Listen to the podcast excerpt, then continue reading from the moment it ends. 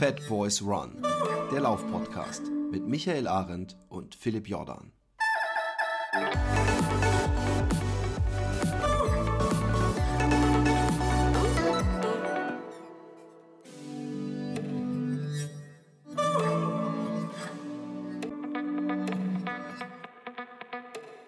So, hallo und herzlich willkommen zur Folge Nummer 103 und gleichzeitig zur zweiten Folge von Überzeugt. Ähm, ich habe heute wieder einen Spezialisten, ja, einen Experten zu Gast, ähm, und zwar den äh, Wieland Heiser, der, ähm, ja, der deutsche Spezialist und äh, der deutsche Chef sozusagen der Post-Method ist. Und äh, was er genau macht und was die Post-Method ist, äh, das sagt er euch am besten jetzt selber. Hallo Wieland. Hallo Michael, grüß dich. Vielen Dank äh, für die Einladung. Ähm, ja, mein Name ist Wieland Heiser, ich komme aus der Nähe von Köln. Bornheim heißt das kleine Örtchen, äh, bin Mastercoach für den europäischen Raum, was die Postmethode betrifft. Entwickelt von ähm, Nikolas Romanov, bin selber seit zehn Jahren dabei. Ähm, wir machen normalerweise Gruppen, Personal Training, Laufen, Schwimmen, Radfahren, also die klassischen Triathlon-Disziplinen. Ähm, alles, was dazugehört, noch ein bisschen Kraft, Flexibility, Mobility, Trainingsplanung und vor allen Dingen Videoanalysen in Anlehnung an die Pause-Methode. Und ähm, zudem sind die Master Coaches äh, eben auch noch CrossFit-Trainer. Ähm, das war so ein Must-Have, was wir machen müssen von ähm, Romanov. Ja, und äh, darüber hinaus kommt dann eben noch die Trainerausbildung dazu im deutschen und europäischen Raum, ähm, was eben Post-Method oder CrossFit äh, Laufen betrifft. Also CrossFit und Pose Methods sind relativ eng zusammen und da machen wir auch die, die Ausbildung, was das Laufen betrifft. Okay, ähm, Methode, ja, steckt im Namen drin von äh, Post-Methode. Ja. Das heißt, oder damit verbinde ich, dass das was äh, Besonderes ist, was äh, euch in dieser Methode von anderen unterscheidet. Ähm, was ist das genau? Also was ist an dieser Technik, die ihr äh, den Läufern oder auch Triathleten beibringt, was ist daran so besonders? Was ist der Unterschied zu anderen Techniken? Ähm, generell kann man sagen, Pose Method ist ein biomechanisches Modell, Modell zur Optimierung von Bewegung. Das kann Laufbewegung sein oder ist auch größtenteils Laufbewegung, weil da ist es eben am verbreitesten. Und ähm, kann aber auch eine Schwimmbewegung sein. Das heißt also, Pose geht auch fürs Schwimmen oder fürs Fahrradfahren oder sonstige Bewegung, sportliche Bewegung. Ähm, das ist also nicht nur aufs Laufen fixiert in dem Sinne, sondern ähm, die Grundelemente kann man relativ einfach übertragen in eine andere Sportart. Das Ganze wurde äh, Mitte der 70er Jahre von äh, Nikolaus Romanov entwickelt. Äh, ist jetzt also gute 40 Jahre im Bestand sozusagen. Er selber ist Sportwissenschaftler, ähm, unter anderem zweifacher Olympiatrainer und Autor von zahlreichen Schriften und Büchern und arbeitet mittlerweile auf äh, zahlreichen oder mit zahlreichen Universitäten auf der ganzen Welt zusammen. Und die forschen eben da auch mit an diesem Thema Pose, wie sich das für, äh, auswirkt auf die Bewegung und so weiter. Ähm, generell muss man sagen, Pause-Methode vermittelt Sportwissenschaft oder Wissenschaft ähm, und macht diese erlernbar. Ähm, das heißt, für alle Leistungsklassen, also spielt keine Rolle, ob das jetzt ein 100-Meter-Sprinter oder ein Ultramarathonläufer ist, so wie ihr das normalerweise macht, dass ihr einfach ein bisschen mehr als 40 Kilometer lauft in der Regel. Ähm, und dann auch noch Trail. Ähm, ist also äh, kein fixes Maß für eine ganz spezifische Sportart. Also sehr, sehr offen. Und äh, damit ist sie auch äh, sehr breit anwendbar an der Stelle. Was uns unterscheidet, äh, klassischerweise spricht man ja gerne vom Vorfußlaufen, aber Vorfußlaufen ist äh, nur ein kleiner Bestandteil von der äh, Pose-Methode. Es gibt also wesentlich mehr Ansätze dazu. Wir machen also nicht irgendwie Erfahrungswerte, Kilometer sammeln, Tipps und Tricks, wie das bei vielen äh, von den Kollegen äh, passiert, sondern ähm, da sind einfach Fakten hinten dran, da sind Wissenschaftler hinten dran, die das unter ganz diversen Aspekten angeguckt haben und entsprechend auch dann korrigiert äh, wurde, wenn es dann sein muss an der Stelle. Ähm, was wir uns zunutze machen, ist ähm, Physik, Naturgesetze, ähm, zusammen mit der Biomechanik des Menschen oder des Athleten. Und daraus ist eben die POS-Methode entstanden an der Stelle. Romanov selber ähm, wollte, als er das Ganze ins Leben gerufen hat, eben einen Lauftechnikstandard kreieren, der für alle Läufer und alle Distanzen oder Geschwindigkeiten Gültigkeit hat. Das heißt, äh, ein Standard ist ja irgendwas, was wir äh, quasi als Messlatte verwenden äh, und dann irgendwas dazu vergleichen. Also einfaches Beispiel, das Metermaß oder das Kilogramm, das sind ja auch gewisse Standards und die haben ja überall die gleiche Gültigkeit. Ja. Ähm, Bewegungsablauf wird definiert, also der wird sehr genau definiert, muss man sagen. Das ist einer der Kernpunkte. Wir haben eine Systematik und eine Methodik, wie das eben in dem Wort Post Method drinsteckt. Daraus resultiert, dass wir quasi den Trainer und den Athleten auf eine gleiche Schwelle stellen, sozusagen. Also wir haben ein Lehrmodell für den Trainer und ein Lernmodell für den, Tri äh, für den Athleten oder Triathleten. Ähm, und die Basis ist eben wissenschaftliche Studien mit mhm. Physik und Naturgesetz. Zu den, zu den Studien kommen wir vielleicht, oder komme ich gerne gleich noch, die habe ich mir auf jeden Fall aufgeschrieben, mhm. finde ich, find ich super spannend. Ähm, ähm, für, die, für die Hörer jetzt, die die Post-Method vielleicht noch nie oder äh, Post-Methode noch nie gehört haben. Ähm, du hast gesagt, ihr habt ein Prinzip, was man auf alle ähm, Sportarten oder zumindest ähm, auf die drei äh, triathletischen Sportarten ähm, anwenden kann. Was ist denn da der kleine gemeinsame Nenner, damit der Hörer mal versteht, irgendwie, was, was genau jetzt da, dahinter steckt? Und vielleicht kann es an der, an der Laufbewegung beschreiben. Also generell wird die Lauf- äh, oder die Pose-Methode äh, beschrieben mit den drei Elementen oder Standardelementen Pose, Fall, Pull. Also die Pose als Position, Ausgangsposition, von, wer, von der wir beginnen, sozusagen, wenn wir das Rad anstoßen. Ähm, dann das Fallen lassen, das nach vorne fallen lassen mit Unterstützung der Schwerkraft und das schnelle Wegziehen, das Pulling des Fußes, also des Standbeines unter den Körperschwerpunkt wieder. Das sind diese drei Kernelemente, die sind relativ einfach beim, beim Laufen, beim Fahrradfahren Fahrradfahren ist es ein bisschen äh, schwieriger und beim Schwimmen auch, weil es einfach eine wesentlich komplexere Bewegung ist an der Stelle. Also Pose, Fall, Pull sind die drei Kernelemente. Das eine ist der Vortrieb, das andere ist eben ähm, die Auflösung des Ganzen und dann komme ich wieder in die Ursprungsposition, in die Pose, von der aus die Bewegung wieder von neuem beginnt. Okay, also ihr, ihr nutzt quasi, oder die Idee dahinter ist, dass man aus einem, aus dieser Pose, aus diesem stabilen Stand quasi, ähm, die Stabilität aus oder auflöst, ja, und auflöst, dann genau. fällt quasi, ja, also die ja. Schwerkraft versucht zu nutzen, indem man dann ja. das Bein wegzieht und dann wieder zurück in diese Post-Method kommt oder in diese Post in, in die kommt. Pose, ja. Genau. Ähm, genau. genau. Äh, wie kann ich mir das vorstellen? Also ich habe das auch gelesen bei euch auf der auf der Internetseite äh, eben diese Ausnutzung der Schwerkraft. Ja. Jetzt ist mhm. das für mich, ähm, jetzt bin ich kein Physiker, aber ähm, ich komme jetzt am Ende des Laufens, komme ich ja an der gleichen Stelle an, wie ich losgelaufen bin. Und auch am Ende vom Schritt ist ja meine Hüfte in der gleichen Höhe äh, wie, ja, sag ich mal, ja, am Ende des äh, Schritts wie am Anfang des Schritts. Das heißt also, da wird ja keine Höhe in dem Sinne abgebaut. Ja. Das heißt, die Höhe, die ich ja dann nutze, die muss ich ja auch irgendwie wieder aufbauen. Ähm, also das, das ist mir jetzt nicht ganz geläufig geworden, wie jetzt die Schwerkraft genau mir helfen kann da. Was meinst du genau mit Höhe? Naja, also wenn ich die Schwerkraft nutze, um die ja in Vortrieb umzuwandeln, so, ja, ja, okay, dann äh, müsste ich ja Höhe abbauen, ja. Aber die ja, muss die Höhe genau. ja wieder aufbauen, also, sonst falle ich ja irgendwann auf die ähm, Schnauze. genau. äh, stell dir einfach vor, du hast einen Besenstiel, ja, der ist stocksteif von Kopf bis Fuß sozusagen und äh, du fällst quasi wie ein Besenstiel um nach vorne und dein Körperschwerpunkt, der ist irgendwo auf dieser Strecke dazwischen in der Mitte.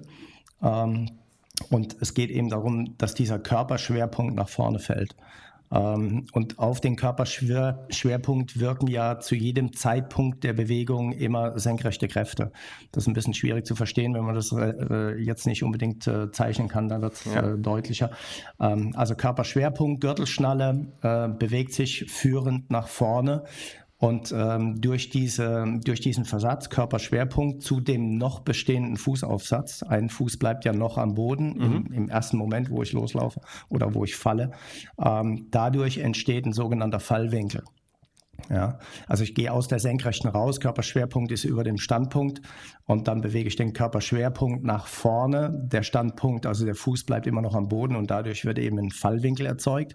Und während dieser Phase des Verschiebens des Schwerpunktes entsteht eben die, die Vortriebskraft, quasi die, die, die senkrecht wirkende Gravitation, die dann zu jedem Zeitpunkt wirkt und das Ganze äh, in eine Vorwärtsbewegung umlenkt. Äh, klassisches Beispiel dafür kennt jeder wahrscheinlich noch aus seiner früheren Schulzeit, ist das Newtonsche Gesetz, der, der Ball auf der schiefen Ebene.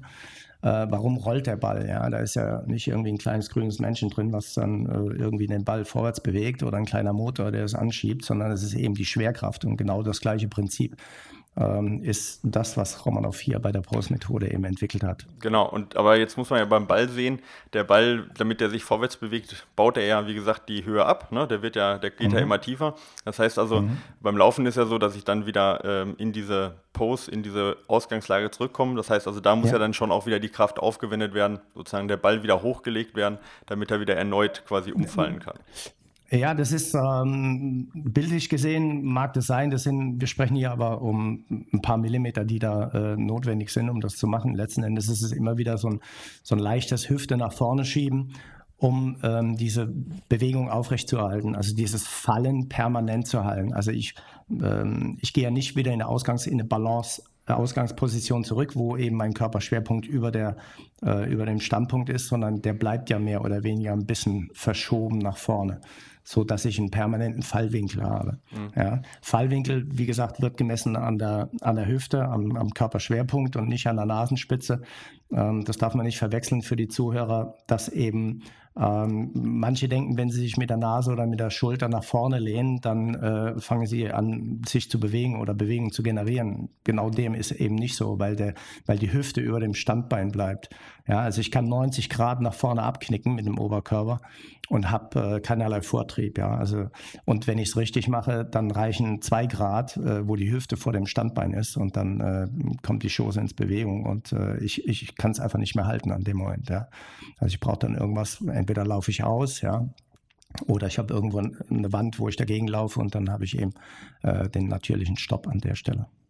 Alles klar. Okay, das habe ich soweit verstanden. Also die Hüfte führt sozusagen nur ein paar Zentimeter den Körper voran ähm, und äh, initiiert sozusagen dann so diese Fallbewegung. Jetzt ist es ja normalerweise so bei so einem federnden Laufstil, dass man sich ja erst nach oben sozusagen bewegt ja, und dann wieder landet. Also quasi sich so übertrieben gesagt abdrückt. Und bei euch ist das dann so, dass man erst sich nach unten bewegt, oder? Also erst fällt, das heißt die Hüfte absinkt und dann wieder zum Ende des Schritts sozusagen wieder in Ausgangsposition gebracht wird. Kann ich mir das so vorstellen? Ähnlich, ja. Also wir, wir drücken uns nicht ab, wir lassen uns in der Tat nach vorne umfallen. Denk an den Besenstiel, den ich eben äh, genannt habe. Der fällt ja einfach nur um, der kippt ja einfach nur nach vorne weg. Ähm, das heißt, wir haben keine Hochbewegung nach diagonal oben oder direkt senkrecht nach oben, sondern wir, wir kippen einfach nach vorne mit dem Körperschwerpunkt um und dadurch wird die Bewegung initiiert. Äh, okay. Dann kommt irgendwann die Flugphase im Anschluss und dann landen wir eben auf dem anderen Bein. Und dann beginnt das ganze Spiel wieder von vorne. Also wir lassen uns wieder nach vorne fallen. Und äh, es ist eher eine nach vorne fallen und ein bisschen absenken. Ja? Und okay. dann kommt irgendwann die Stützphase und dann kommt wieder die Flugphase. Okay, das äh, beschränkt natürlich irgendwo auch die Größe der Schritte. Ne? Und das ist ja auch das, was die ähm, die, äh, ähm, sag ich mal, die Forschung so sagt, dass ihr relativ viele Schritte mit der Post-Method macht, aber dafür relativ kleine Schritte macht. Ist das richtig? Ähm, beschränkt, ähm, jein, auch wieder. Ähm, das, das, das, ist nicht wirklich eine Beschränkung. Ähm, also diese Schrittlänge, die man ähm, letzten Endes bei Postlaufern sieht, die ist relativ kurz, die Kadenz dadurch relativ hoch, hat aber andere Aspekt, äh, Aspekte, nämlich den Aufprall zu reduzieren. Und äh, diese Schrittlänge entsteht eigentlich durch den Fallwinkel. Also wenn ich jetzt ein langsames Tempo laufe und ich habe nur 5, 6, 8 Grad Fallwinkel, dann ist die Schrittlänge relativ kurz. Wenn ich jetzt einen Sprint mache auf 100 Meter oder 200 Meter, dann ist der Fallwinkel deutlich höher. Dann bin ich irgendwo im Bereich 18 bis 20 Grad. Und dann äh, wird daraus die resultierende Schrittlänge entsprechend äh, länger. Äh, man muss sich das so vorstellen, also in dem Moment, wo ich in die Flugphase komme, habe ich ja das, das hochgezogene Bein unter der Hüfte und das fällt einfach nur wieder mehr oder weniger senkrecht runter äh, auf das andere Bein dann zum Landen. Also ich mache keinen großen greifenden Schritt, wie das im, im klassischen Sinne in der Leichtathletik geschult wurde bisher, sondern ähm, ich ziehe nur den, den Standfuß äh, quasi unter den Körper und lasse ihn wieder fallen nach der, nach der Flugphase. Und dadurch äh, wird der Schritt schon mal ein bisschen kleiner. Der Vorteil, der dadurch resultiert, ich lande möglichst nah unter dem Körperschwerpunkt und dadurch habe ich eben die Möglichkeit, auf dem Vorfuß zu landen. Das Ganze sollte sehr flach passieren, also nicht äh, als, als schlechtes Beispiel könnte man da äh, nehmen Paula Radcliffe, die ist immer äh, quasi in Stöckelschuhen gelaufen mit ihren Laufschuhen. Ähm, also der Vorfuß setzt auf und danach senkt die Ferse ab. Also die Ferse darf auch durchaus wieder auf den Boden kommen. Ähm, nur die Landung passiert eben auf dem Vorderfuß. Ja? Und ähm, wenn ich das eben äh, sehr schnell hintereinander ausführe, Vorderfuß, Rückfuß, dann habe ich eine optimale Ausnutzung der eigenen Dämpfungssysteme, also der Plantarsehne und so weiter, äh, die daran äh, sehr stark beteiligt ist. Okay, jetzt hast du gerade gesagt, ähm, Paula Radcliffe hat im Prinzip ähm, keine gute Lauftechnik gehabt. Ähm, ich sag mal, Paula Radcliffe, die ist ja auch bekannt dafür gewesen für ihren Kopfwackler, ja, und für ihr sehr äh, unrundes aussehendes Laufen. Jetzt ist die Dame aber eine 2.15 äh, ja. Marathon-Bestzeit gelaufen, also Weltrekord gelaufen. Ja. Ähm, sicherlich für jeden, äh, der äh, Lauftechnik ausbildet, der absolute Horror, dass sie mit der Lauftechnik die absolut schnellste Frau mit Abstand ja, äh, äh, bisher war. Ähm, und das ist sicherlich auch ähm, ja, so ein bisschen so ein Paradoxon, ja. Äh, ja. Ähm, wie, wie ist das zu erklären, dass jemand jetzt aus eurer Sicht eigentlich fast alles falsch macht, was er falsch machen kann, aber dann trotzdem mit Abstand, mit drei Minuten Abstand zur zweiten besten Frau der Welt, sage ich jetzt mal, die, die äh, Marathonszene dominiert? Weltrekord. Also von den Beispielen gibt es äh, Hunderttausende. Also diese Leistung, ähm, die da erbracht wird, äh, völligen Respekt, äh, was Zeit, Schnelligkeit und so weiter oder äh, Streckenumfang betrifft. Aber ähm, wie du eben angesprochen hast, die, die Technik, die dahinter äh, steht oder genutzt wird, dann von dem jeweiligen Athleten, die ist relativ schlecht oder bescheiden. Und äh, trotzdem ist die Leistung so gut, dass es eben zu einem Weltrekord reicht oder eben für ein Treppchen oder für eine Medaille auf äh, Olympischen Spielen. Also wir haben da zum Beispiel in der Ausbildung haben wir ähm, äh, Dina Castor als äh, äh, Bronzemedaillengewinnerin in Athen 2004 Marathon die eine extrem schlechte Lauftechnik hat und äh, eben Bronzemedaille gewonnen hat. Ähm, da gibt es einige. Äh, aktuelles Beispiel, was ich auch nicht wirklich toll finde, muss ich sagen, die aktuelle Gewinnerin, äh, jetzt nach 40 Jahren wieder eine Amerikanerin, Shalane Flanagan. New York Marathon vor letzte Wochenende. Ähm, da auch wieder Dinge, wo man sagen kann, da ist eine Menge Potenzial drin, was man noch rausholen kann. Die Zeit war jetzt okay mit 2,26, aber auch nicht Weltklasse. Ja.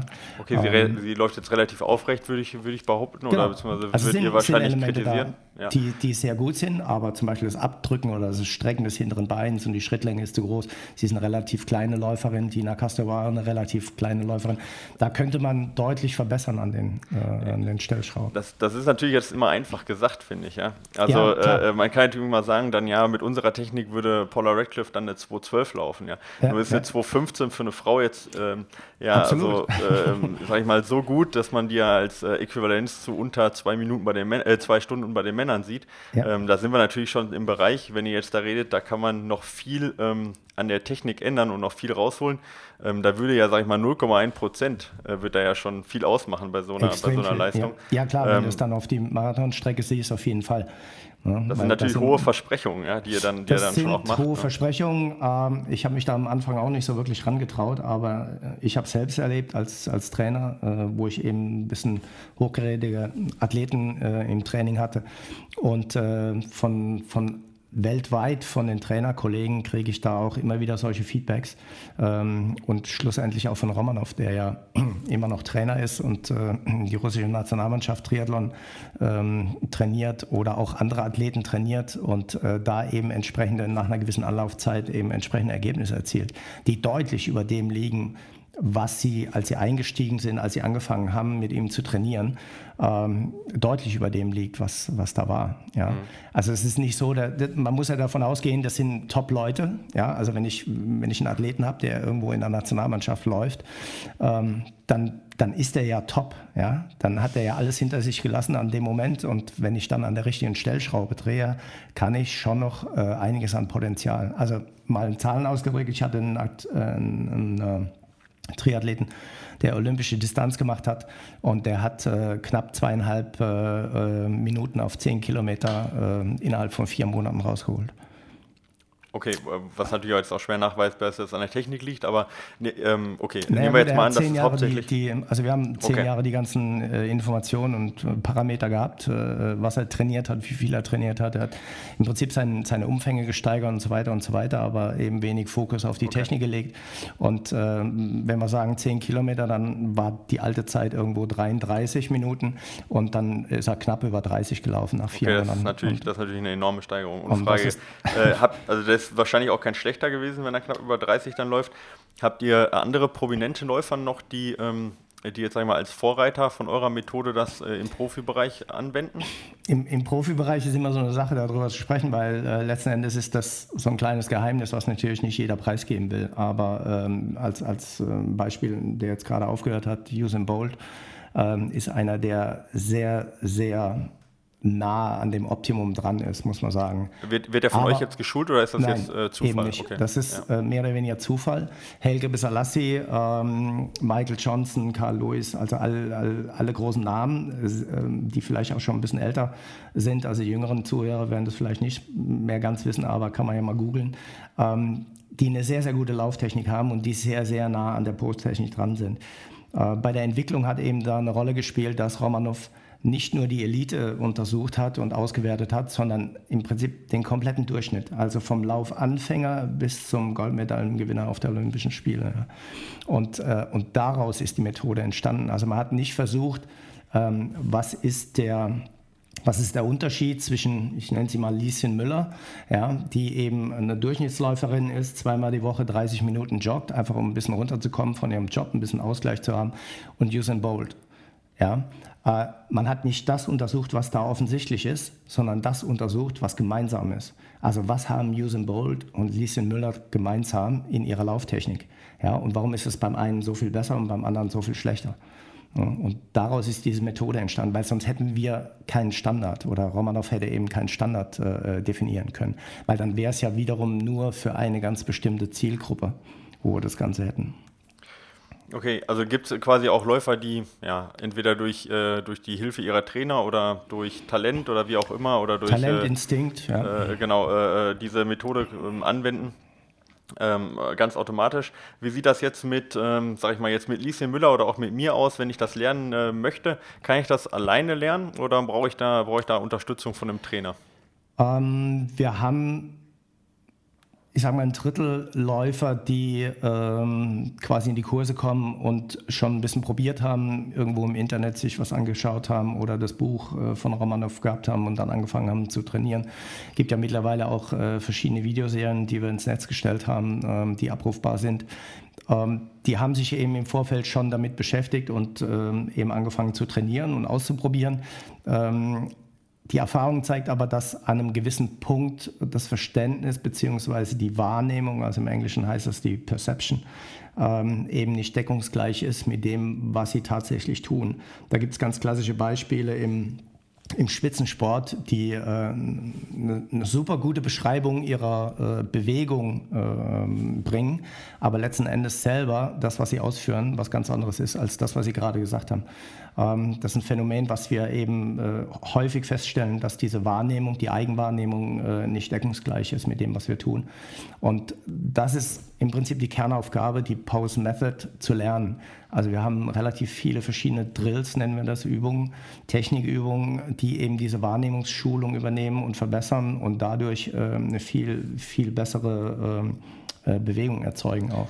Und das kann jeder lernen. Also es ist jetzt egal, ob das ein Spitzenathlet ist oder die Lieschen Müller oder du, spielt überhaupt keine Rolle. Okay.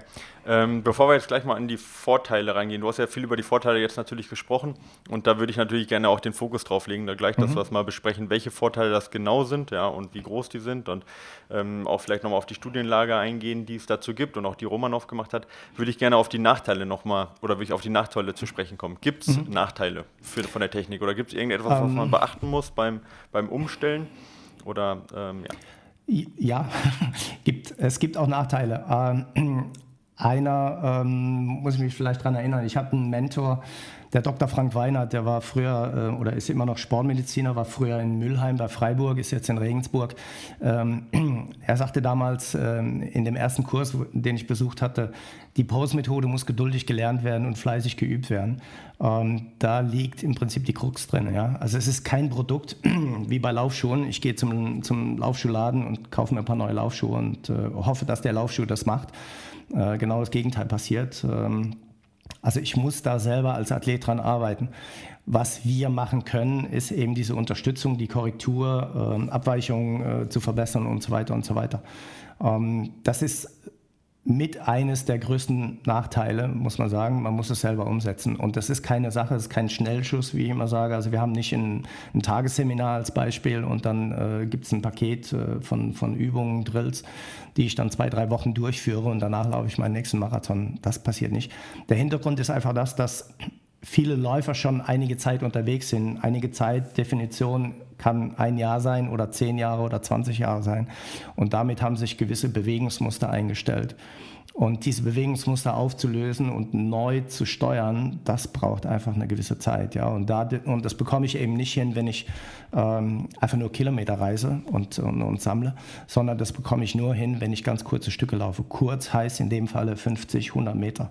Ja? Und dafür eben dann 20, 30, 40 Wiederholungen.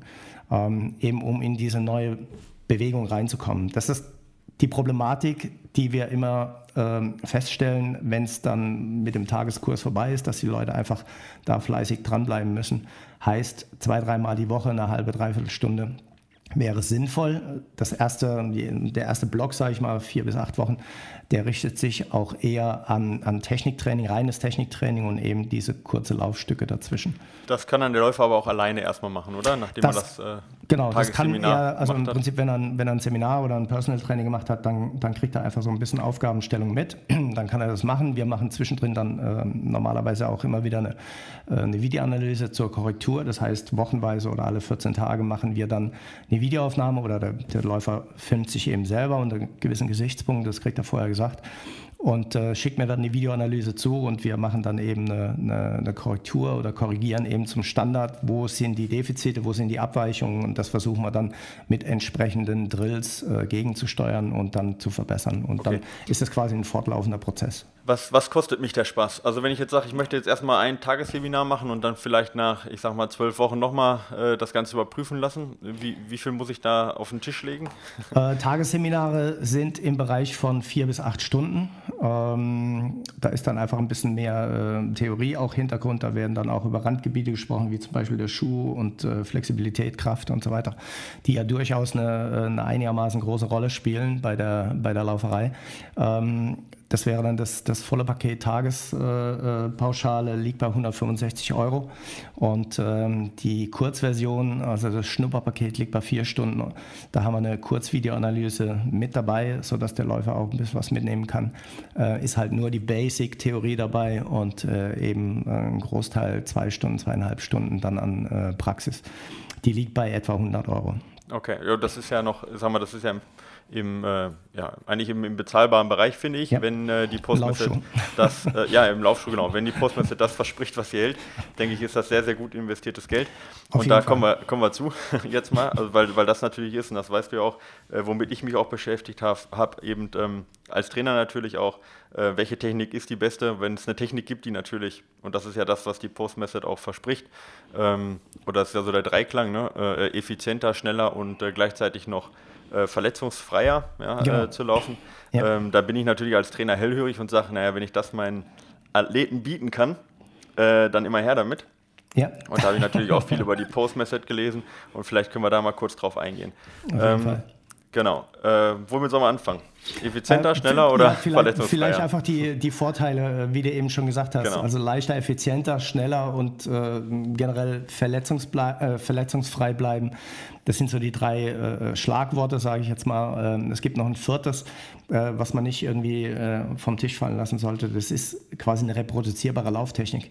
Es gibt Spitzenathleten, keine Frage, die sehr gute Ergebnisse geleistet haben. Ähm, allen Respekt davor, aber sie sind keine Trainer. Sie versuchen das zwar dann zu vermitteln, so wie sie es gelernt haben und angeblich sie dann auch zum Erfolg geführt hat, aber sie haben keine Methodik. Und zwar müssen wir die Methodik dann so sehen, wie ich es Anfang schon gesagt habe, dass sich eben beide Trainer und Athleten auf derselben Kommunikationsebene befinden.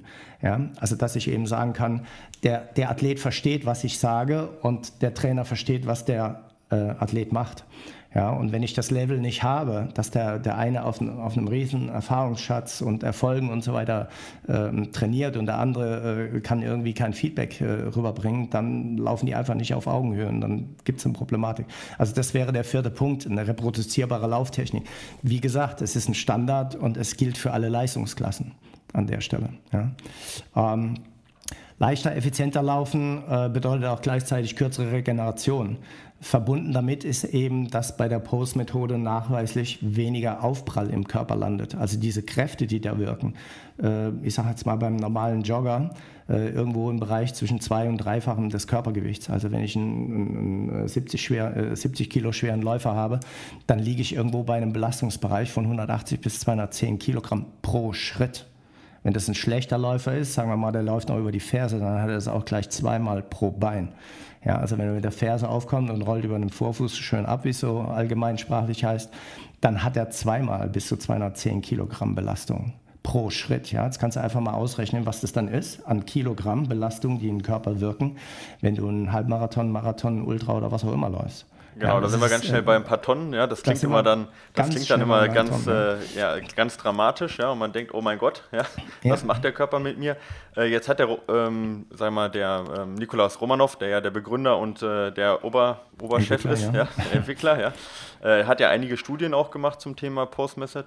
Ähm, unter anderem ja einige, die, eine, die nennt sich Reduced Eccentric Loading of the Knee with Post-Method. Genau. Also mit anderen so Worten, also quasi äh, hat er versucht nachzuweisen, wie oder hat nachgewiesen, wie sich ähm, durch die verschiedenen Laufstile äh, eben genau das, was du gerade angesprochen hast, eben der Druck, ja, also die Aufprallenergie, wie die sich äh, verändert.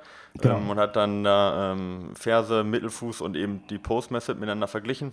Genau. Äh, also Mittelfuß äh, ist, ist eigentlich, das, das, ist aus der Studie, muss man wissen, als, als Hintergrund, vielleicht mal so für die Zuhörer, auf dem Mittelfuß kann ich nicht laufen.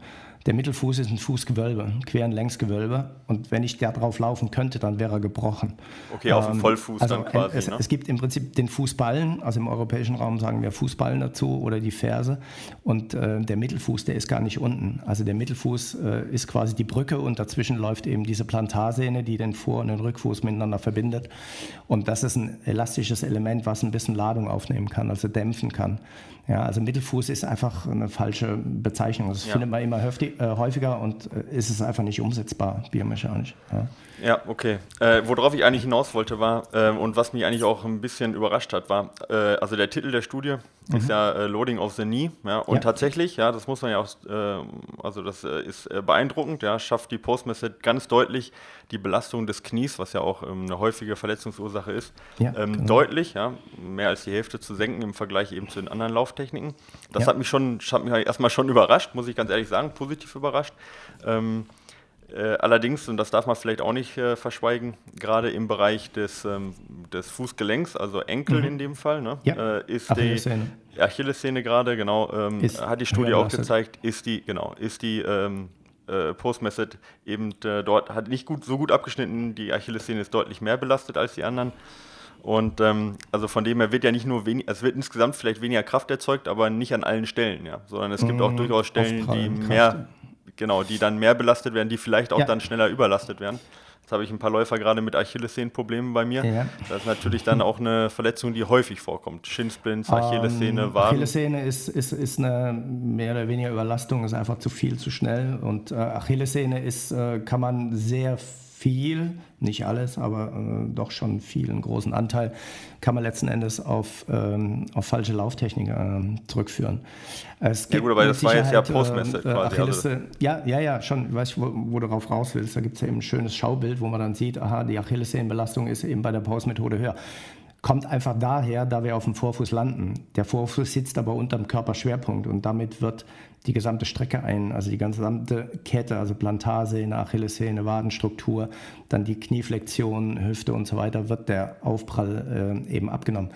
Nichtsdestotrotz ist die Belastung im Vergleich zum Vorfußläufer Achillessehne deutlich geringer. Ja, also der Fersenläufer hat eben äh, an der Achillessehne relativ wenig äh, Belastung. Ähm, kommt einfach durch diese Feder-Bounce-Wirkung, wo die Achillessehne einfach eingeschlossen ist. Auf der anderen Seite muss man natürlich sagen, die Achillessehne ist die stärkste äh, Sehne im Körper und eigentlich auch für eine höhere Belastung gemacht. Gut, genetisch kann man sagen, äh, gibt es ein paar Sonderfälle, wo eben die Achillessehne nicht so stabil ist, wie sie sein sollte. Und da gibt es eben auch häufig Probleme. Das, was du ansprichst, dass du eben ähm, Läufer hast, die häufig die Problematik in der Achillessehne haben oder eine Reizung oder was auch immer. Ähm, das ist ähm, eben darauf zurückzuführen, dass die Lauftechnik eben nicht hundertprozentig ist, dass der Fußaufsatz in der Regel viel zu weit vor dem Körperschwerpunkt stattfindet und ähm, dadurch eben noch extrem mehr Belastung kommt an der Stelle. Okay, jetzt ist ja natürlich die Studie, wurde jetzt von Romanov über zwölf Wochen gemacht. Ja? Mhm. Ähm, da muss ich natürlich davon ausgehen, dass die Läufer, die dann da getestet wurden, auch die Postmethod in zwölf Wochen von dem Chef persönlich auch irgendwo erlernt haben wovon ich jetzt erstmal ausgehe, dass das in dem Fall der Fall war. Jetzt, äh, ich weiß nicht, da bist, bist du bestimmt ähm, auch im, ähm, oder die, ähm, die, die ähm, weitere ähm, oder die weitere Forschung oder wie gesagt, äh, die dann nach passiert ist nach dieser Studie, da bist du wahrscheinlich auch im Bilde. Das war ja in Südafrika bei Tim Noakes, ein ganz bekannter ja. ähm, Autor und äh, auch Wissenschaftler, Sportwissenschaftler. Ja. Äh, da war ja die Studie und unter seinen quasi, ja, unter seinen Zöglingen und äh, die berichten davon, ja, dass äh, dann, als äh, Romanov auch weg war, dass äh, dort ähm, vermehrt, gehen, da sind sogar Zahlen, dass äh, sogar neun von zehn Athleten im Anschluss Probleme hatten, entweder mit der Achillessehnen Problematiken oder mit Wadenproblematiken. Das ist natürlich schon, also neun von zehn ist natürlich schon was, wo dann die Alarmglocken ja. hochgehen. Ne? Wo, wo, wo, du erstmal sagst, äh, wieso, ich dachte, sollte eigentlich die Verletzungen eher reduzieren an der Stelle. Ja, genau. Äh, vielleicht muss man voranstellen, dass äh, zwölf Wochen eine relativ kurze Zeit ist, im, im, im, auf der Zeitskala Post zu lernen. Also es gibt durchaus Athleten, die habe ich in zwei, drei Monaten auf einem sehr guten Niveau heißt aber nicht, dass sie perfekt sind. Ähm, und wenn ich jetzt Durchschnittsathleten betrachte mit vielleicht ein bisschen ambitionierteren äh, Athleten, ähm, zeigt, zeigt einfach die Erfahrung, dass die, ähm, die Durchschnittsathleten deutlich länger brauchen. Deutlich heißt sechs Monate, zwölf Monate. Es gibt auch Ausnahmefälle, wo wir zwei Jahre dran arbeiten.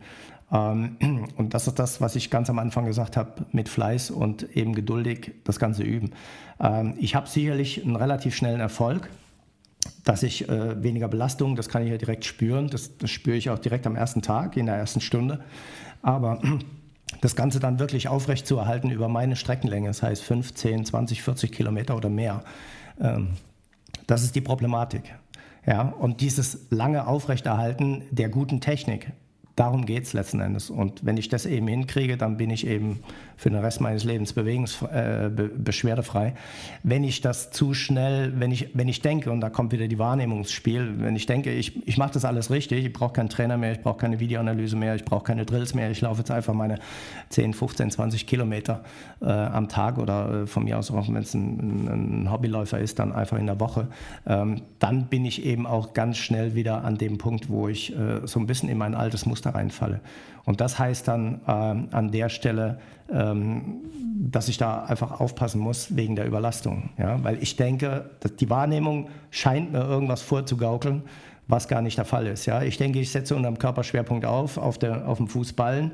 Äh, ich denke, ich setze flach auf aus dem, auf dem Fußballen, habe aber die Ferse drei Zentimeter in der Luft beim Aufsatz. Ja? Und das sind alles so Punkte, wo man eben nachkorrigieren muss. Und deswegen ist eben diese Geduld angesagt. Ja? Also man muss wirklich gucken, dass man am Anfang vielleicht die, die Streckenlänge ein bisschen reduziert.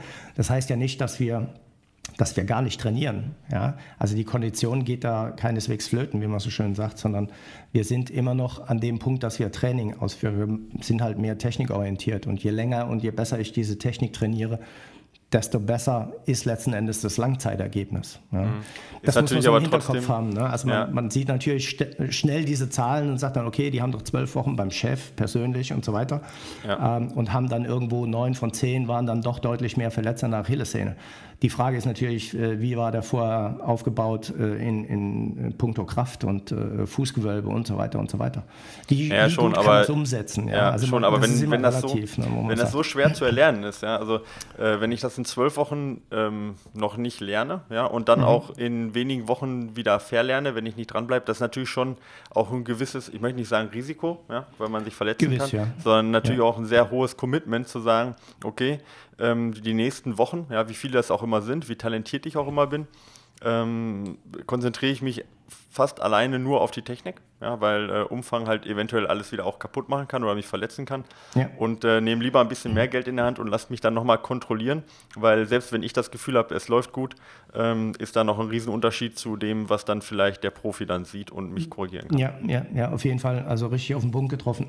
Es ist eben diese, diese Beharrlichkeit und diese Geduld, die man da irgendwo an den Tag legen muss. Es ist ja auch nicht jedes Training und jeder Tag identisch und es ist immer ein Aufbau, ein Fortschritt damit verbunden, sondern ich habe ja auch mal irgendwie einen schlechten Tag gehabt und habe eine schlechte Wahrnehmung und habe irgendwie Stress mit der Familie, mit dem Job oder sonst irgendwas und dementsprechend sieht vielleicht auch mein, Techn äh, mein, mein Training aus, ja und äh, ich denke vielleicht, ich bin auf einem guten Weg und habe dann aber zwei, drei, vier Trainings in Folge, die vielleicht gar nicht so gut laufen. Ja, und da, da muss man letzten Endes auch ansetzen. Also äh, in, in, in, der Gruppe kann man das ganz gut machen oder eben im Einzeltraining über, kann man auch über die Distanz machen, indem man dann äh, eine Videoanalyse schickt an der Stelle. Und, und da sollte man auf jeden Fall, ich sage jetzt mal, mehr Zeit investieren. Okay, ja. äh, du hast am Anfang gesagt, äh, Post ist für alle da, ja, ja. sozusagen, ja, funktioniert bei allen. Ähm, wenn ich jetzt einen Sportler hätte, der, ähm, sage ich mal, Knieproblematiken hat seit mhm. ja, immer wieder, seit fünf Jahren, immer wiederkehrend Knieproblematiken und er sagt mir, ich möchte was äh, an der Lauftechnik ändern. Da würde ich jetzt persönlich denken, naja, da wäre jetzt die Post-Message sicherlich ähm, ähm, ja, eine Möglichkeit, um die Belastung vom Knie zu nehmen. Wenn jetzt einer, der gleiche oder ein anderer Athlet zu mir kommt und sagt, er hat äh, Achillessehnenprobleme seit fünf Jahren, äh, er möchte seine ähm, Technik umstellen, würde ich jetzt nach der Lage sicherlich die Post-Method nicht empfehlen.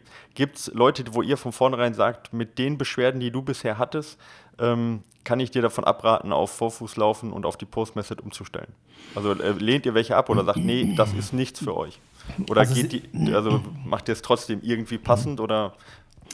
Also wir versuchen schon die Ursache herauszufinden, warum er immer wieder oder sie immer wieder die gleichen Probleme hat. Weil ich weiß es von Kollegen, die äh, Sportmediziner sind oder Physiotherapeuten, die wir auch ausgebildet haben. Der Athlet, der kommt ja zu 99,9 Prozent immer mit dem gleichen Wehwehchen.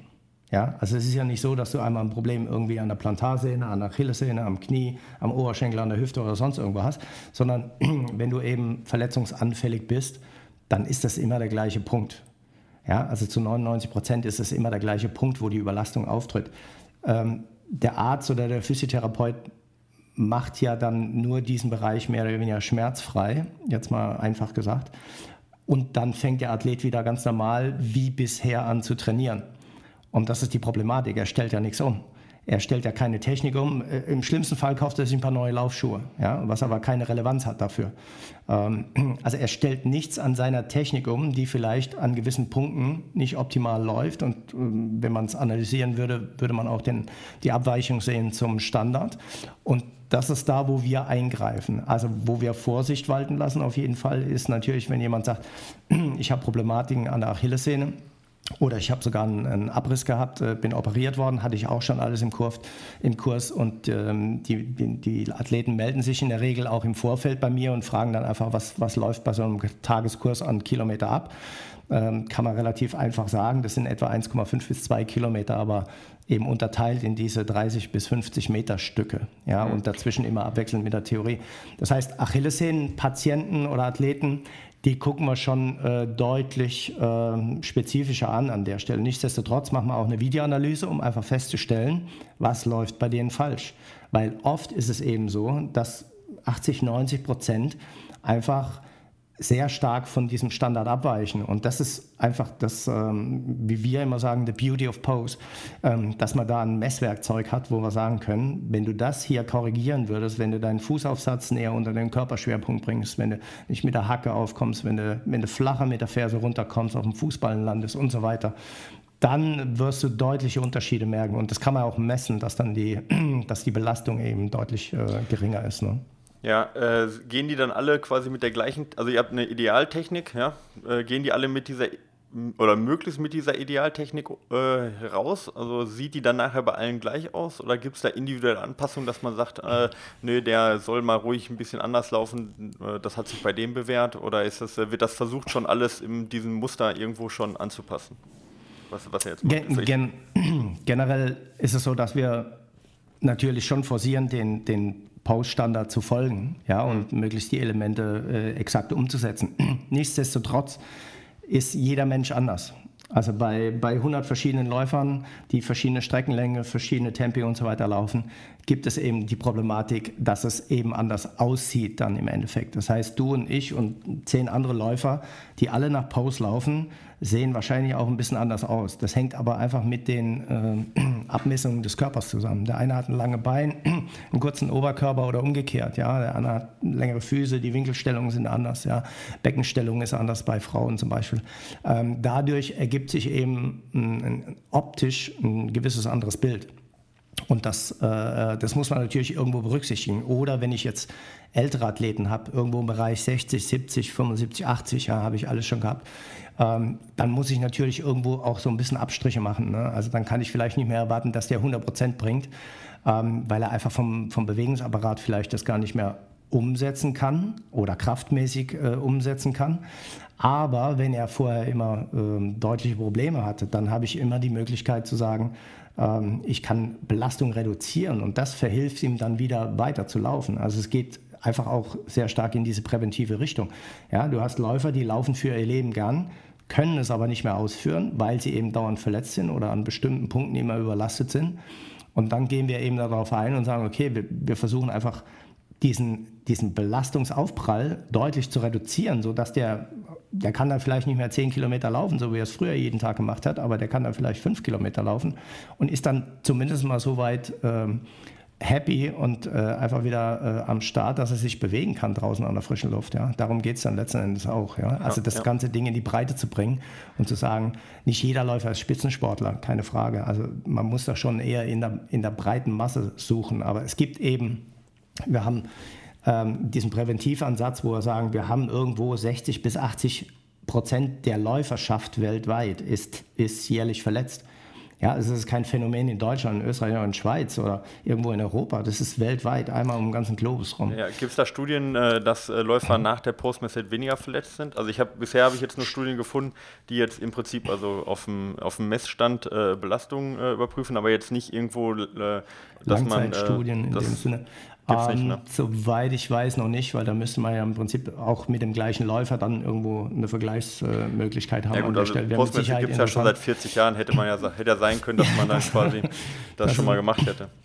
Das wäre mit Sicherheit ein Ansatz, äh, den ich gerne mal mit, äh, mit Nikolas irgendwie bespreche, äh, bevor er dann in Rente geht. Äh, er hat ja noch ein paar Kollegen, wo er, wo er ein bisschen Aufgaben verteilen könnte. Äh, sicherlich äh, ein Aspekt, den man einfach unter der Langzeitstudie sehen kann und auch sollte, finde ich. Ich kann es einfach nur aus der eigenen Erfahrung der letzten zehn Jahre sagen, dass die Leute sehr, sehr wenig Probleme mittlerweile haben, die dabei geblieben sind. Ja. Mhm. Also keine Frage. Und da nehme ich mich selber nicht aus. Äh, ich bin auch sehr, sehr engagiert, was das Laufen betrifft. Und ich war auch irgendwann mal äh, deutlich verletzt, sodass es nicht mehr ging. Und da, da, da, da, brechen einfach irgendwelche Welten zusammen. Und man ist dann auch mit kleinen Ergebnissen schon mal froh, wenn man sich wieder bewegen kann und irgendwie wieder fünf Kilometer joggen kann, zweimal die Woche. Und ähm, das, das, sind eben so Feedbacks, die ich kriege aus, ähm, okay. aus, aus dem ganzen äh, Läuferfeld. Ne? Ich, ich glaube, da brauchst du mich gar nicht überzeugen, da bin ich bei dir. äh, ich, da kommen wir vielleicht nachher, ja, kommen wir nachher nochmal zu, äh, kurz. Ähm, ich würde ganz gerne weitergehen zu einem Thema, ähm, einmal äh, bessere Bewegungseffizienz, weniger Sauerstoffverbrauch. Das ist ja im Prinzip was, was mhm. äh, stark zusammenspielt. Also für diejenigen, die jetzt vielleicht nicht so in der Forschung drin sind, aber Running Efficiency wird im Prinzip gemessen ähm, als Sauerstoffverbrauch bei gleicher Geschwindigkeit. Also im Prinzip ist es sozusagen ein Synonym das eine für das andere. Da versprecht ihr auf eurer Website bis zu 20% weniger Sauerstoffverbrauch und bis mhm. zu 50% bessere Bewegungseffizienz. Ja. Ähm, äh, kann man natürlich jetzt auch sagen, ähm, ja, die, die Erfahrung habe ich gemacht, aber da gibt es ja auch Studien zu. Es gibt ähm, äh, Studien zu. Ähm, letzten Endes kann das jeder Läufer selber testen, wenn er anfängt, äh, Post zu trainieren. Ähm, also im Vorfeld habe ich ja vielleicht das eine oder andere oder man hat ja heute so seine Gadgets irgendwie am Arm, die einem alles Mögliche messen. Ähm, einfach mal zu gucken bei einer bestimmten Geschwindigkeit, wenn ich jetzt eine 5er Pace laufe, ähm, welche Herzfrequenz habe ich da unter normalen Bedingungen, also Temperatur ein bisschen mit berücksichtigen und so weiter. Ähm, und dann mache ich das mal nach drei, vier Monaten Monaten. Ja.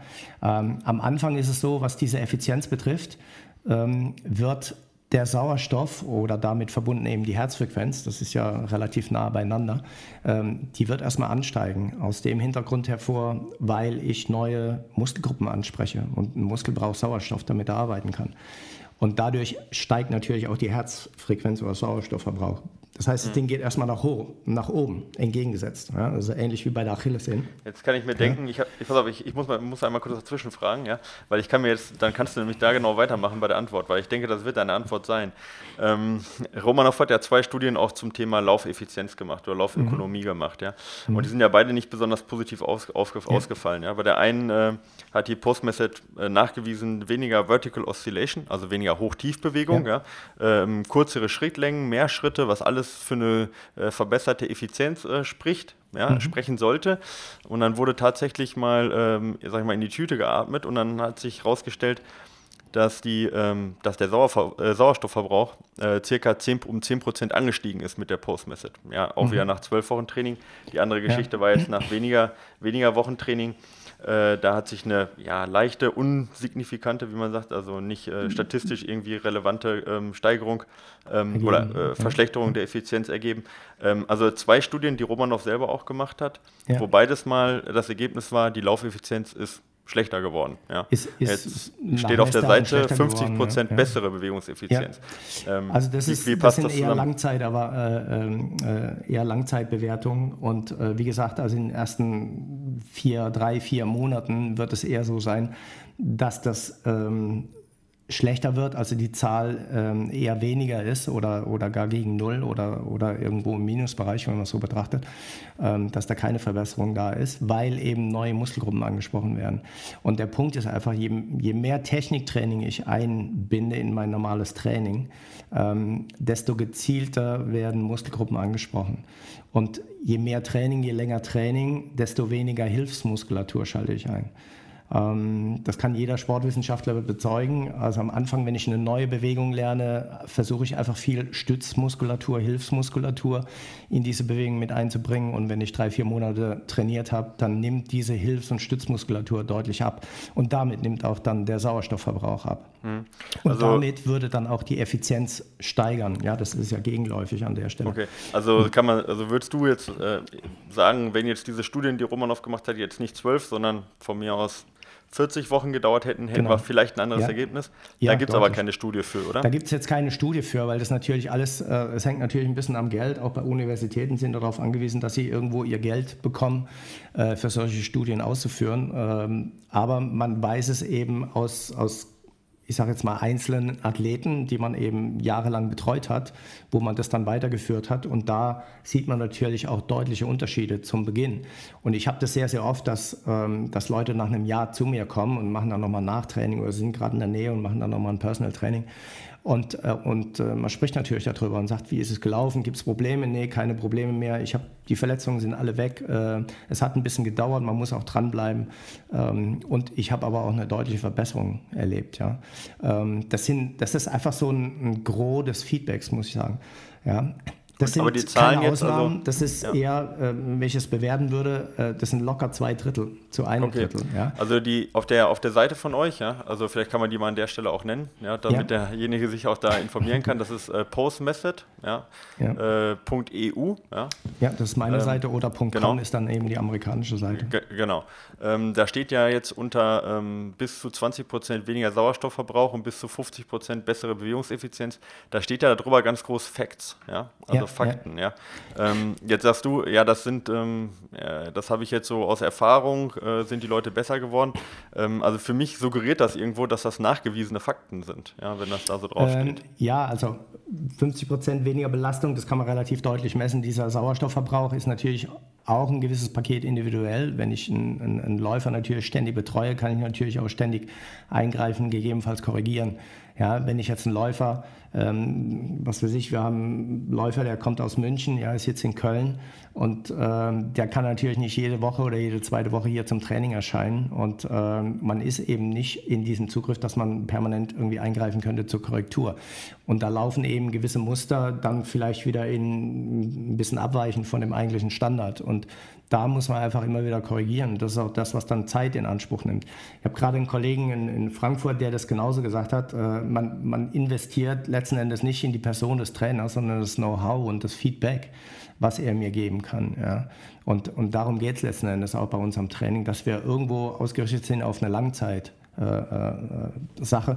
äh, dass wir eben sagen, wir sind irgendwo möglichst problematisch, äh, problemfrei und, und haben da keine Problematiken mehr mit dem uralten Thema, was wir die letzten zehn Jahre mit uns mitgeschleppt haben. Ähm, darum geht es letzten Endes. Diese Zahlen sind schon in irgendeiner Form nachweisbar. Also es ist jetzt nicht alleine von meinem, sondern die Zahlen habe ich natürlich auch irgendwo übernommen. Ich habe die dann letzten Endes im, im Laufe meiner Zeit, meiner Coaching Karriere auch irgendwo bestätigt gesehen, dass das so ist. Ja. Mhm. Also ich würde jetzt nicht irgendwas da hinschreiben, nur damit es irgendeinen Marketing-Gag hat.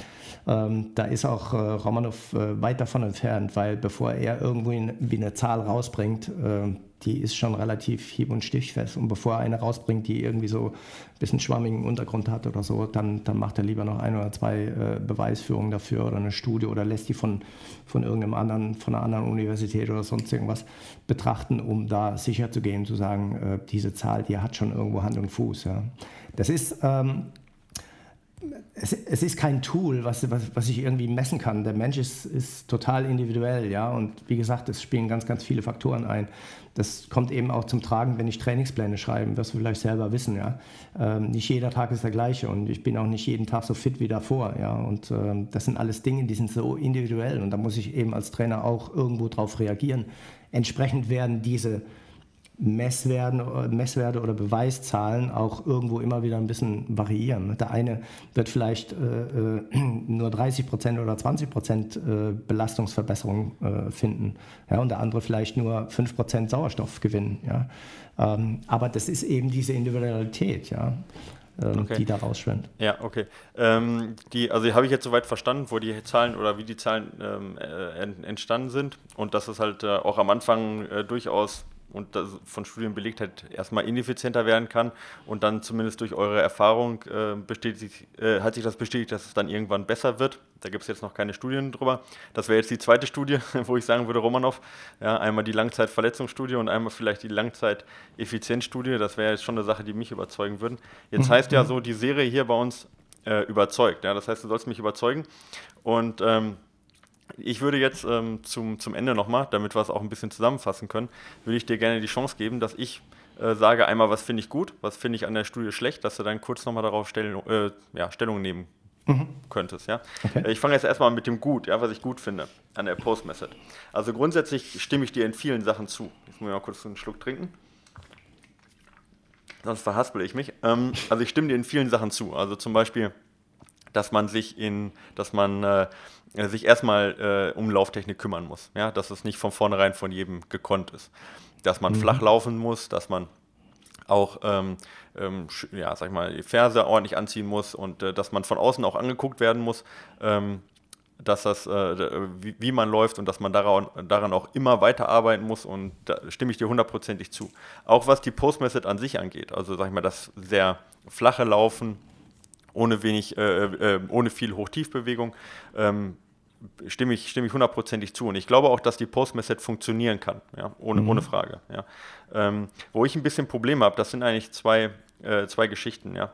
Die, die erste ist, ähm, dass natürlich ein riesen Mar äh, Marketingapparat dahinter steckt. Ja. Dann heißt die Studie heißt halt äh, dementsprechend äh, ähm, wie heißt es nie, jetzt muss ich mal kurz einmal gucken, äh, Eccentric Knee Reduced Loading. Eccentric Knee Loading, ja, ja. Ähm, wobei halt auch eben nicht Reduced, ja, äh, sondern eben erhöhte Eccentric ähm, Ankle Loading äh, in der Studie mhm. nachgewählt. Ja. Also ja. da wird die, wird trotzdem der, der Name der Studie halt wird so gewählt, dass nur die positiven Sachen rausge, rausgenommen okay. werden, ja. Okay. Ähm, oder eben bei, bei den Facts auf der Seite, dass da eben nicht, nicht die ganze Wahrheit, im Prinzip ist mir schon klar, das kann nicht immer ganz einfach äh, ähm, kommuniziert werden, aber da werden natürlich oft nur die positiven Sachen rausgewählt und weniger die negativen Sachen. Und das ist das, was mich persönlich ein bisschen an der, an der Sache ähm, stört, dass Versprechungen gemacht werden, wo ich denke, also ich, selbst wenn ich jetzt der beste Post-Messe-Trainer wäre der Welt, ähm, diese Versprechungen, glaube ich, im Durchschnitt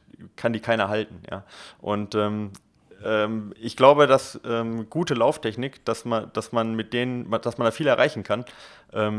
Aber dass auch die Postmethod nicht die Wundermethode ist, die jetzt eben äh, 50% bessere Bewegungseffizienz bietet und die auch nicht eine Paula Radcliffe auf eine 210 bringt. Ja?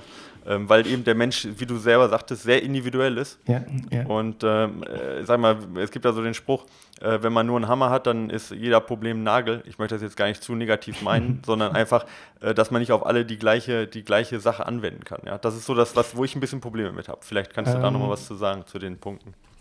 Ja, Individualität, äh, äh, großes Thema. Also wir machen ja alle 14 Tage, machen wir hier in Köln ähm, so ein Gruppentraining. Und äh, da musst du als Trainer natürlich auch individuell eingehen. Du kannst natürlich gewisse Übungen, Aufgaben äh, in die Gruppe geben, aber äh, letzten Endes die Korrektur ist natürlich individuell. Ähm, vielleicht zu dem Marketing-Punkt, den du angesprochen hast, äh, muss man sagen, also generell ähm, muss ich für mich sagen, und ich kenne das vom Romanov auch, das ist aber unabhängig davon, Romanov ist kein Marketing-Typ. Also er ist, äh, er, er, wird, äh, wie, sagt man so schön, Teufel tun, ähm, eine Studie daran zu ziehen, um ähm, Marketing zu betreiben. Das kann unterstützend sein. Das wird auch in verschiedenen Fällen wird das äh, eben benötigt, sage ich jetzt mal. Also Stichwort zum Beispiel, ich habe in der holländischen Armee habe ich ähm, äh, Trainer ausgebildet, die da ganz genau drauf gucken auf sowas. Ja, also das sind Spezialisten, Ärzte, Physios und so weiter, Sportwissenschaftler, die da ganz genau hingeguckt haben, was sagt die Studienlage und hat auch verschiedene andere Studien damit einbezogen und zu sagen, äh, ist das was für, ähm, für die Belegschaft, für die Rekruten, äh, da eine Verbesserung zu erzielen. Das Problem war einfach Schinsplin, äh, Schinsplin in der Armee, das ist ein generelles Problem weltweit. Ähm, das ist aber keineswegs unter Marketing aufgezogen. Ähm, da gibt es auch andere Studien, andere Kollegen, die Trainer sind, die Physiotherapeuten sind und so weiter, ähm, die damit eingespielt haben, die sagen, wir, wir messen einfach nur den Fakt, was ist das Ergebnis? Was bringt diese Veränderung der Bewegung nach Pause Method Standard? Und ähm, ist es irgendwo erlernbar? Und da ist ja auch der Ansatz eher der Durchschnittsläufer oder Durchschnittsrekrut. Ja, man hat immer wieder Aus, Ausreißer, sage ich jetzt mal, Spitzenathleten oder sonst irgendwas. Dafür ist es nicht unbedingt gedacht, sondern es ist eben auch für die breite Masse gedacht. Und wenn ich als breite Masse ähm, kein, kein Konzept habe, dann kann ich es natürlich auch irgendwo nicht erfassen, also die Messlatte anlegen und kann sagen, äh, wie ist das eigentlich, wie, wie viel Kilogramm sind ein Kilogramm, ja, ähm, und äh, solche Dinge. Also Marketing ist bei Romanov mehr oder weniger außen vor. Also er macht kein Marketing im, im eigentlichen Sinn, dass er sagt, hier, hier sind die ganzen Superwerte und alles andere interessiert mich nicht. Mhm. Und das, was Aber dann schlecht ist, wird dann wieder ja. äh, irgendwo unter den Tisch gekehrt. Okay, also er macht ähm, tatsächlich nicht den Eindruck, wenn man ihn jetzt auch bei YouTube sieht, dass er jetzt der reine Marketing-Typ ist. Da gebe ich dir hundertprozentig recht, das ja, ist er garantiert ja. nicht. Nur ähm, äh, was ich immer denke bei so welchen, bei so welchen Zahlen, die auf, auf der Webseite stehen, dann denke ich immer, wenn eine Methode so wirklich so unfassbar gut wäre, wie das die mhm. Zahlen mhm. versprechen, ja, ja. Ähm, dann ähm, würden halt nur die Profis würden nichts anderes mehr machen und jeder, also es hätte sich schon längst durchgesetzt in 40 Jahren bei jedem, ja, wenn die Zahlen stimmen würden. Das ist halt so und dann, äh, dann komme ich dann, dann doch ans, ans Überlegen, kann, können die Zahlen tatsächlich so stimmen, ja. Ja, klar, sicherlich. Ich habe mich das auch gefragt am Anfang, wo ich, wo ich diese ganze Hintergrundinformation noch nicht gehabt habe. Das, das Problem bei mir war einfach die Verletzung, ähm, die relativ hartnäckig war, drei Monate lang äh, eine Knieverletzung, ähm, die eher da, dahin gedeutet hat, dass ich einfach äh, das komplette Lauf aufgeben muss vor zehn Jahren. Und äh, dann habe ich eben Pause entdeckt und äh, habe das einfach mal probiert, ja, wie das vielleicht jeder andere auch mal probiert, wenn er sagt, äh, der Schuh passt nicht und ich kaufe einen neuen Schuh oder eine andere Marke oder ein anderes Modell. Ähm, letzten Endes ist das ein Try and Error gewesen und ich habe einfach gesagt, okay, ähm, ich gebe mir einfach die Zeit. Also ich hatte keinen Zeitdruck, weil ich genau weiß, wie das dann funktionieren kann oder auch in die Hose gehen kann, wenn ich eben unter Zeitdruck sowas mache. Und äh, ich habe selber auch Rückschläge gehabt, äh, wo ich gesagt habe, mein Gott, das kann doch nicht so schwer sein, ja. Aber das ist eben so ein bisschen diese Ausdauer und diese Geduld beim Lernen ne, an der Stelle.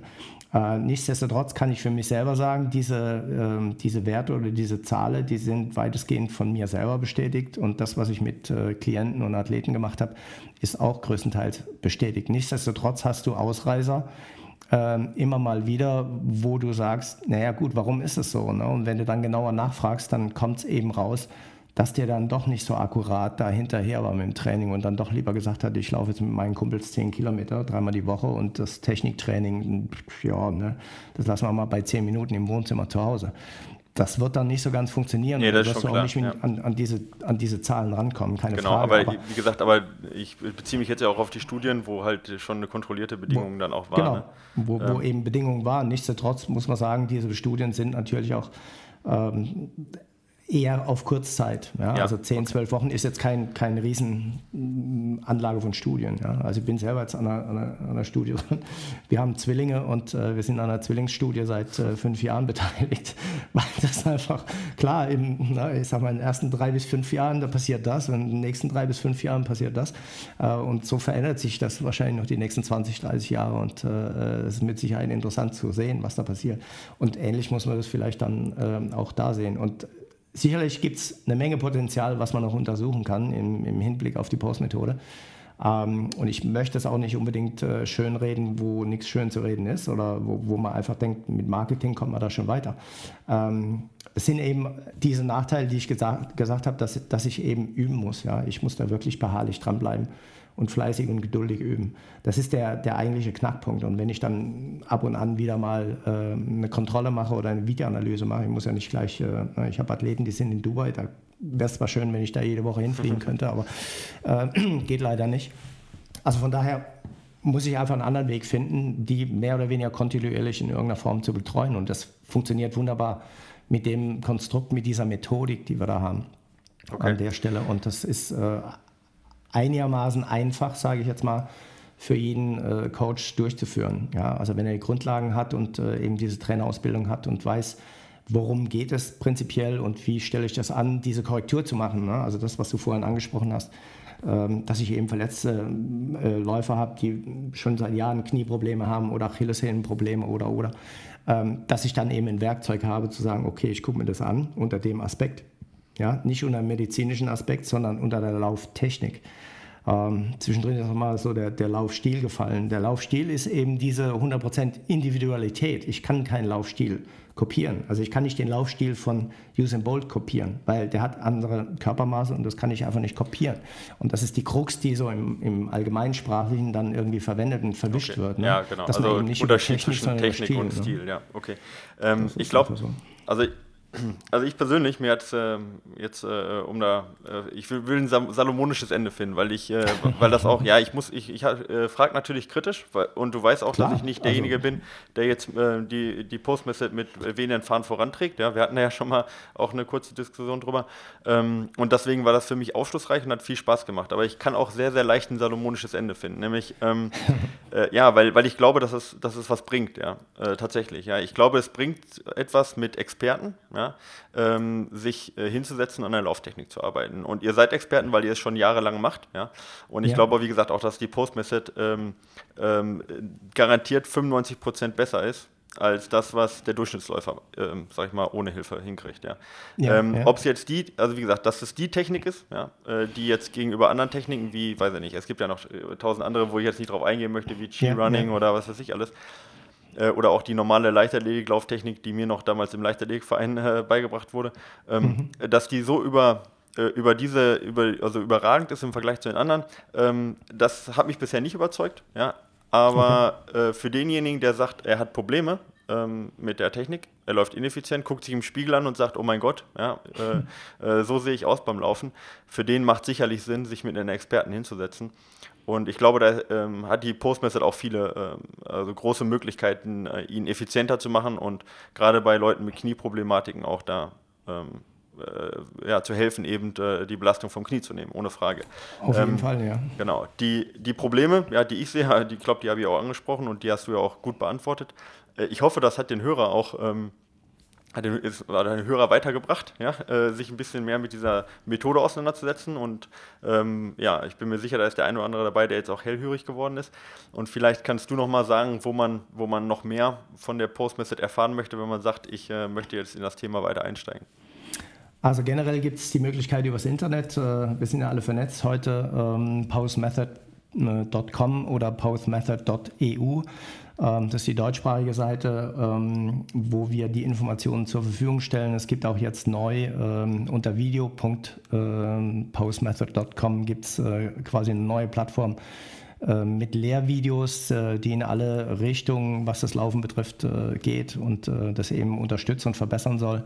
Da kann man sich einfach mal so einen Probe-Account für, für glaube ich, acht oder zehn Tage ähm, ansehen und schaut da einfach mal rein, wie das Ganze aufgebaut ist. Also sehr systematisch aufgebaut, bildlich, mit Filmen, mit Dokumentation, mit Animation und so weiter. Das ist das eine übers Internet. Ähm, YouTube hatten wir die ganze Zeit, das wird jetzt äh, irgendwann eingestellt. Da gibt es äh, verschiedene Regularien bei, bei YouTube, die eben äh, gewisse Dinge nicht mehr zulassen. Deutschland war immer ein bisschen ein Problem. Da hatten wir ähm, die Thematik mit der GEMA, die eigentlich keine Rechte hatte, reinzugrätschen, hat das aber immer wieder gemacht. Das heißt, wir haben andere Plattformen gemacht, also gab es Udemy und OwnZones und so weiter und so weiter. Das wird alles eingestellt. Also wie gesagt, es ist dann video.postmethod.com. Da werden das ist dann aber finden. kostenpflichtig dann im Vergleich Das ist dann, äh, ja gut, YouTube wird es ein paar äh, Teaser geben, wie ich es mhm. äh, immer so schön nenne, irgendwie 18, 20, wie auch immer, also von, von jeder Thematik irgendwie ein bisschen was, dass man einfach sieht, oh hey, so läuft das. Ähm, aber wenn man dann das ganze Package haben will, dann ist es einfach ein, ein, ein monatlicher Beitrag, ähm, ja. der ähm, eben irgendwo zu machen ist. Und ich kann monatlich kündigen und dann wieder einsteigen, je nachdem, ja, wie ich das machen will. Ja. Da ist ja auch ähm, nichts Verwerfliches dran. nee, äh, das ist eine Menge Produktionsarbeit eben, dahinter. Ja, also, ich kenne das wir selber. haben vier, viereinhalb Stunden äh, Videomaterial, Schulungsmaterial da drin und das sind jetzt mittlerweile zwei Jahre Arbeit mit zwei Mann. Da also brauchst du mich nicht überzeugen. das war 100.000 Dollar geflossen, also von daher ähm, äh, durchaus berechtigt. Ähm, anderes Thema ist natürlich ein Kurs, äh, Personal Training oder das aktuelle Buch von Romanov, das wird jetzt gerade ins Deutsche übersetzt, das ist The Running Revolution. Ich denke mal, das wird Anfang nächsten Jahres, äh, Münchner Verlagsgruppe wird das äh, kommen. Momentan gibt es noch ein paar Restexemplare in Deutsch von dem ursprünglichen äh, Frank Weinert, der das mit übersetzt hat, Dr. Frank Weinert. Ähm, die sind nur noch bei mir, also das sind ganz wenige Exemplare, ähm, die noch da sind. Äh, da kann man mich einfach per Mail mal anschreiben. Oder man holt sich halt eben ähm, das E-Book oder das, äh, ähm, das normale, die, die gebundene Buchausgabe in Amazon ähm, von dem Running Revolution in, in der englischen Version. Das ist ein sehr, sehr einfaches Englisch. Das ist auch nur ein, ein, ein sehr leicht äh, verständlicher Trainingsaufbau. Also der ist einfach nur mal da, um, um die große Masse ähm, darüber zu informieren, was kann ich machen, wie kann ich vorgehen im Training. Also einfach ein systematisches Handbuch in dem Sinne. Und äh, wenn mir das gefällt und so weiter, dann kann ich entscheiden, gehe ich da weiter rein, gehe ich in einen Videokurs, gehe ich in, in ein Seminar, ein Tagesseminar oder Personal Training oder was auch immer. Alles klar. Wieland, ich danke dir vielmals für deine Zeit ja, und ja, für gerne. deine Expertise. Wie gesagt, wenn ihr mich weiter überzeugen wollt, dann arbeitet an den, an den Studien, an den Langzeitstudien. An den ja, ja, dass ich, dass, dass man da, dass ich da äh, ähm, ordentliche, ordentliche Ergebnisse äh, schwarz auf weiß habe. Das hilft mir immer deutlich mehr weiter. Ich wünsche dir viel Erfolg mit der Postmethod ja, und ähm, ja mach so weiter. Und äh, dann Vielen hört Dank. man sich vielleicht wieder. Ich hoffe auch, dass wir uns irgendwie mal nochmal persönlich über den Weg laufen und das eine oder andere an Praxis machen können oder vielleicht auch mal zusammen einen Kurs machen. Also vielen Dank für das Interview und die Möglichkeit, dass wir hier ähm, die Methode mal kurz vorstellen durften. Und äh, wenn es da Fragen gibt, äh, Informationen, kannst du ja vielleicht dann als E-Mail-Link oder sonst irgendwas verknüpfen. Ja, das kommt alles in die Show Notes auf jeden Fall. Alles Super, klar. ich, ja, dann mich. ich wünsche dir was. Bis Ciao. dahin. Tschüss.